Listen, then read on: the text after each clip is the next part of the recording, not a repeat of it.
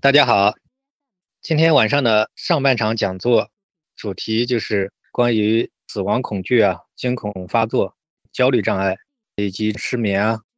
躯体症状的讲座。我先做个自我介绍，我叫郑小兵，郑成功的郑，大小的小，彬彬有礼的彬，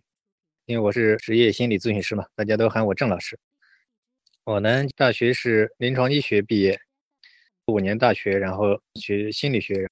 就是专门将近二十年吧，就是主攻这种各种严重疑难这个心理障碍的呃心理咨询这一块，在一线做心理咨询，主要的精力都花在强迫、焦虑啊、社恐啊这些各种疑难杂症方面，所以说也经历了大量的一些案例的反复的总结吧。现在呢，就是有一些心得，今天呢跟大家分享一下。这个死亡焦虑呢，属于焦虑障碍。就是属于这种惊恐发作，比如一般都伴随失眠啊，怕晕倒啊，甚至有些人是怕发疯啊，怕失控啊，有些人是表现为饮食方面啊，以及躯体方面种种，头部啊觉得要晕倒的感觉啊，呃，甚至一些什么不能吃饭呀，感觉到身体麻啊，或者是感觉到状态很差呀，一般都是持续几个月甚至更长时间，担心自己会生各种病啊。总是不相信自己的身体，总觉得自己可能要出事啊什么的，表现为一般都是在工作压力啊，或者工作不顺啊，或者是生活上遇到一些问题啊，在一个偶然的机会爆发。像这种呢，表现形式呢，还有一种，很多就是因为对自己要求太极端，嗯，要求就是极度逼迫自己，然后极端追求完美，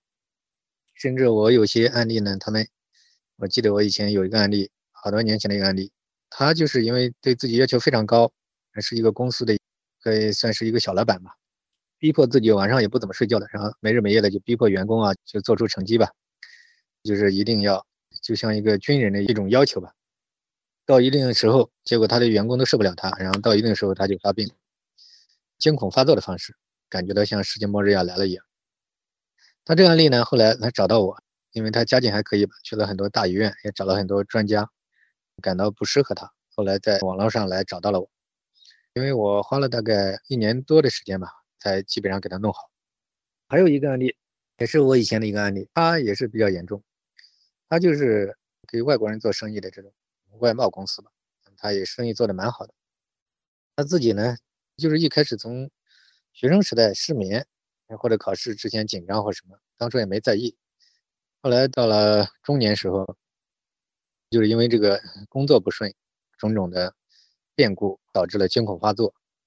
后来就是感觉到自己过度关注自己身体，他到后来就是吃了各种药，嗯，中药、西药什么能找的方法全找，然后就是失眠问题，嗯，老是解决不了。后来他吃了药呢，还出汗。我记得找到我的时候，当初已经是非常焦虑。他这个案例后来就是就感觉到自己就完全就不能生活了吧。嗯，就是在家里觉得什么都不能做，虚弱到感觉了自己要出事，天就是惶惶不可终日吧。觉得自己有很多本来他要移民的，后来感觉到嗯很多事情做不了。这个案例呢，接触我的时候，我发哦，嗯，当初已经也是找了很多地方，因为他就是首选的一般都是找大医院嘛，国家这种三级甲等医院嘛。然后后来他经人介绍，他知道我是专业搞这个心理的。找到我的时候呢，他头发已经白了很多，他岁数也不大，才三十多岁吧，哎，不到四十岁应该那是。这个案例也花了大概有一年多的时间，嗯，因为他问题焦虑程度也蛮重。还有这个前不久一个案例也是一样的，所以这种案例我讲这些案例呢，就大家知道这是一种什么问题。他也是现在已经基本康复吧，这个这个案例处理的比较快，大概我记得。从一开始，当初也就用了大概两个礼拜左右的时间吧，就基本上把他的焦虑症状基本上化解。他找到我的时候，也是一个专家转介绍给我的，他是从外地跟他老婆一起坐飞机过来，然后他可以说就是焦虑到说自己就是自想死的心都有，然后感觉到就是甚至要就是要跪地求人的那种到那种痛苦程度，就总感觉到自己要出事啊什么。密切关注自己的所有的不良感受啊，嗯，所有的很多种症状，就认为自己难受啊、焦虑啊，不停的抽烟啊，吃不下饭啊，为了能睡着觉，几乎是吃什么药都愿意吃。其实这些案例呢，临床上很常见。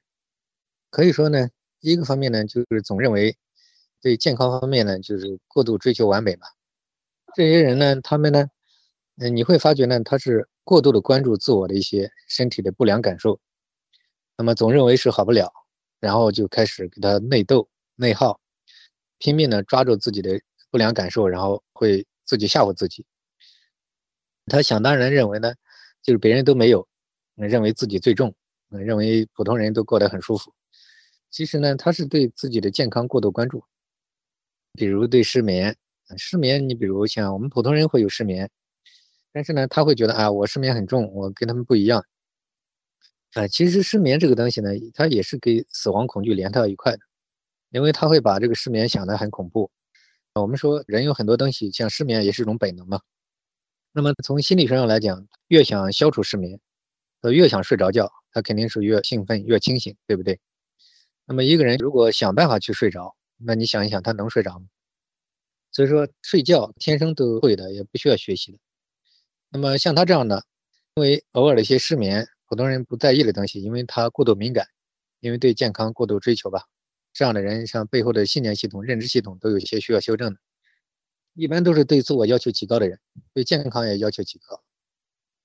那么。他失眠是越怕失眠越失眠，晚上睡觉之前就已经很恐惧了。他采取了很多方法，那采取的方法越多，那越强化对失眠的恐惧，那越紧张越睡不着觉，越睡不着。啊，大家想想是不是这个道理？所以说呢，失眠呢就是一个悖论，他越是想解决，用的方法越多，那么反而越加重对他的恐惧，加重对他的这种关注，加重这个失眠在头脑中的这种兴奋。那反而更加恶化了他的失眠。像我这几个案例呢，后来后续处理的都挺好，但是他们机理都是类似的，就是他们首先要跟他们做个专业的一个心理上的清理，因为他心理上有很多冲突啊，很多困惑，很多疙瘩，就是没有人给他做这种系统的这种清理。这个也不能怪他们，因为我这个我跟他们做的清理呢，也是我十几年在大量的案例上反复总结出来的。所以也算是我的一个研究成果吧。将来再过一段时间，可能将来会，可能我会写书，会会发表，会把这个东西传播出去。反正在我大量的这种案例当中，还有其他这么多年接触很多这种，嗯，死亡恐惧、惊恐发作、焦虑障碍的，嗯，现在总结就感觉到这个规律都是一致的，就是他本人呢，其实是极度敏感，我们叫精神交互作用。这些人呢，都有一些疑病素质，就是极度怀疑、敏感。比如我前期治疗里讲的那个案例，他直到都已经基本上快好了，他还在怀疑啊，说哎呀，我这个是不是嗯经验不足啊？是不是嗯这 是在欺骗他？是不是嗯怎么是不是什么会复发啊？担心复发会不会不值啊什么的？就是他很难相信别人嘛，很难相信这个，同时他也很难相信自己的身体。啊，其实我也跟他讲，我说那么多年你要出事早出事了。对吧？其实事实上就是自己钻牛角尖。他呢又过度敏感、过度关注，然后这么多年呢，可能就是嗯也不懂得寻找快乐吧，活的其实并不开心。他就是所以说对自我呢，就我的理解就是他不懂得享受生活吧，不懂得这个找快乐、找轻松。他的生活呢就是工作啊，就是这样，然后逼迫不注意劳逸结合。中哥呢，他做事的这个方式呢，对待事物的方式呢，就是强求，就是一定要成功，一定要怎么怎么样，就是逼迫模式。所以说，而且眼里揉不了沙子，就是极端像这样的人，一般都对自我要求比较高嘛，对别人呀，对事业要求都很高。我们说就是凡事有度嘛，什么事情过度了，其实都有些需要修正的。当他这个过度的这种背后的这种。整个的对人对事对物的一个应对模式，当他转到对自我健康的追求方面，那么就会出现以上的这些问题。所以说呢，就是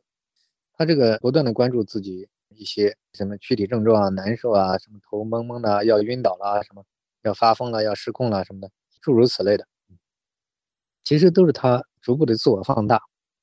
就是我们心理上来讲，你越怕什么东西，什么东西越缠绕你，就心理学是反过来的。你这个。在这个方面追求极端，那么普通人也做不到的，对吧？那么他就是把这种本来就是可以说在普通人看来也不是非常在意的事情，他就会想很多。后来就是我称为就走向内耗吧，他对生活也丧失兴趣了，逃避在家里，他就觉得自己什么都不能做。其实他什么都能做，什么都能干得好，只要慢慢来，只要学会带着这些症状，嗯，去适应，嗯，但是他不懂这些。他是完美主义思想，总想懂这些毛病好了就可以好好生活了。嗯，其实没有这一天的。嗯，这也是阻碍他康复的一个关键点。其实呢，就像拔河一样，他的生活越来越萎缩。健康人做的都是跟治病没关系的事情，慢慢的就在生活上充实。他呢，可能就是对治病感兴趣。那么这个毛病呢，是世界上最奇怪的毛病。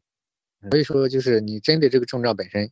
找的方法越多，你病得越厉害。因为找一种方法。头脑中这个兴奋点就强化一次。我们说，针对这个病状本身，没有任何方法可以让它好。这就是为什么他找遍全国，甚至有些人还找遍一些外国，为什么始终好不了？因为他陷入一种悖论。因为这这是一种特殊的强迫吧？嗯，这种东西呢，其实强迫、社恐、焦虑、什么死亡恐惧、惊恐、社恐，嗯，什么这些都是统称为神经症吧，都是一类毛病。这个在普通人看来，这个这个毛病就是牛角尖嘛，可以算是世界上最奇怪的一种毛病，就是一种怪圈嘛。如果你不能跳出这个怪圈，还是在这里面兜圈子，那你发觉你会像我这很多案例，为什么他们经济情况也可以找到很多专家，去了很多地方，为什么越治越厉害？就是因为他们这个方向，我觉得像有些人，他们就是方向出了问题。其实本身也没事，事实是没事的，是他自己吓唬自己，然后自己。用种种种方法去对抗、去解决。现就是我们真正的康复呢，讲健康人呢都是外耗嘛，能量消耗在外部，做的都跟治病没关系的事情，反而会得到放松。那么他呢，像像我这几个案例，后来康复者嘛，他早先找到我说为什么这么痛苦呢？是因为他把所有的精力都投入到对疾病的对抗、跟治疗、跟解决之中，所以我们就称为负强化，反而就强化了这些症状。他的后来生活方式就越来越出问题，而且这个药品吃多了，大家也知道，肯定因为有副作用嘛。那有些药品，我那个案例到引起他的盗汗，到后来他吃药也没办法吃。反正我觉得呢，如果心病还是靠心药医吧。就是如果你始终还没好，我觉得你肯定有一些盲点，肯定有些东西还没化解。嗯，理论上来讲，其实不光我这边这么多年看到很多康复案例，其实我也听说外边也有很多。所以我觉得好难是肯定可以好，关键就是你这里面有很多要点，就是一边生活一边接受，包括后期，嗯，这个个人成长这一块，就找到慢慢来找到他的激情，然后慢慢修养，嗯，这种生活方式方面，包括他的这种嗯认知系统跟这种信念系统，也需要修正一些，还有早期就是需要经过一个长期一点的一个系统的调整，就一边生活一边化解。像我这边很多就是通过电话、网络也可以，就指导他，就是在生活当中遇到问题打电话及时化解，慢慢化解他心理上的剧烈的这种冲突啊、心理的症结啊、疙瘩，在这个过程当中慢慢让他放松，让他能做得到，慢慢的也就能得到恢复。所以说呢，就是我觉得呢，不要过度追求完美。这个案例呢，嗯，这些死亡恐惧啊，这些焦虑障碍呢，其实也是嗯临床上非常常见的一种。根据我大概有近二十年的这种临床经验来看，我觉得大家也不要过于悲观。当然，解决这个东西，它确实有些需要系统的综合调整，要一边生活一边要系统的化解，包括各种刚才讲的几大块吧。嗯，所以这个不能着急，需要一点时间。那如果始终没有好的话，那肯定就是自己有盲点。理论来讲，如果方法路对的话，应该早就好了，不可能拖到这么久。我刚才讲的那三个典型案例也是的。他们其实最长的也就花一年左右也就弄好，所以他以前有十几年甚至更长时间，是因为就是，所以说就确实就是没有这样一整套的思路吧，这系统的一个处理方法。基本上反正来讲，针对这个问题呢，就先讲到这里。